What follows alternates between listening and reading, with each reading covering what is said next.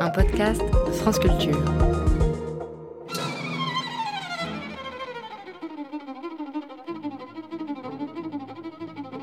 Vous avez sans doute reconnu cette musique. C'est le vol du bourdon, composé en 1900 par le russe Nikolai Rimsky-Korsakov. Et c'est un interlude entre deux actes de son opéra, le conte du tsar Saltan. Et à ce moment-là, dans l'opéra, un cygne se transforme en bourdon. Ce morceau est réservé aux virtuoses. D'ailleurs, il est entré dans le Guinness des records comme le morceau de violon le plus difficile à interpréter, vu sa rapidité d'exécution. Les bourdons et les autres abeilles, car les bourdons sont bien des abeilles, sont aussi des virtuoses du vol. Leur différent bourdonnement, plus ou moins grave ou aigu, nous est familier.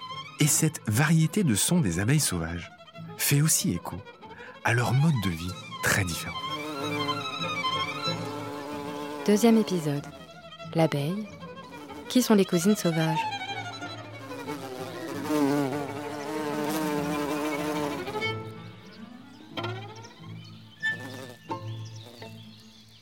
Il y a environ 1000 espèces d'abeilles sauvages en France. C'est plus que le nombre d'espèces de mammifères, d'oiseaux, de reptiles et d'amphibiens réunis. Dans cet épisode, nous allons voir que l'évolution a permis l'émergence de différentes espèces qui ont adopté différentes façons de vivre, de faire un nid, de récolter du pollen ou de choisir certaines fleurs.